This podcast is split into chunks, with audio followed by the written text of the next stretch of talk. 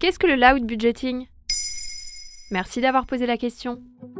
On a probablement tous déjà inventé des excuses un peu bidons pour esquiver une sortie, un dîner au restaurant ou une activité entre amis. Parfois, cela découle simplement d'un manque de motivation, tandis que d'autres fois, on peut être restreint par des contraintes budgétaires. On le sait, les loisirs pèsent lourd sur le porte-monnaie, et dès que nos finances deviennent un peu serrées, cela peut rapidement créer un gouffre financier. En ce moment, une tendance cumule des millions de vues sur TikTok. C'est le loud budgeting, qui consiste à assumer ouvertement le fait de ne pas vouloir dépenser. Comment ça? Eh bien, le loud budgeting peut être traduit par le fait d'économiser bruyamment. Cela consiste à partager haut et fort ses objectifs financiers, à s'engager publiquement à économiser. C'est un peu comme un contrat envers soi-même et envers les autres à respecter un plan financier. Participer au loud budgeting signifie faire des choix délibérés, parfois difficiles, pour gérer ses finances de manière responsable. Autrement dit, fini les dîners onéreux, les escapades coûteuses entre amis, ou plus généralement les dépenses superflues. Le principe de cette tendance est de faire en sorte que nos dépenses aient du sens. En fait, c'est le contraire de ce qu'on appelle le quiet luxury, un mouvement qui prône la richesse dite discrète. Et quel est l'intérêt de le crier haut et fort? En France, l'argent a longtemps été tabou, encore plus pour ceux qui n'en ont pas. Avoir un budget serré est vu pour beaucoup comme quelque chose de honteux, presque comme un synonyme d'échec. Le loud budgeting veut justement déconstruire cette pensée.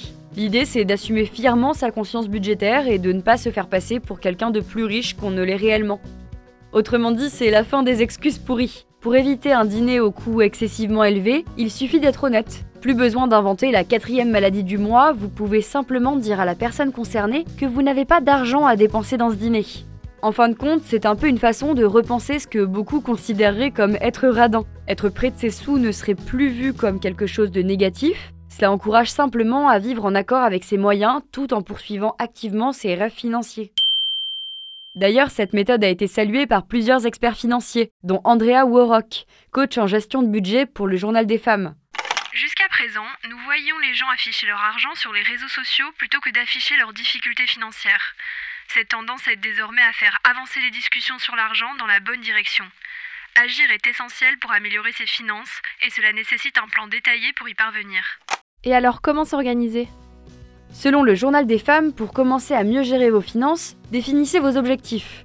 Identifiez ce qui est vraiment important pour vous, que ce soit d'épargner pour un achat important, rembourser des dettes ou investir pour l'avenir.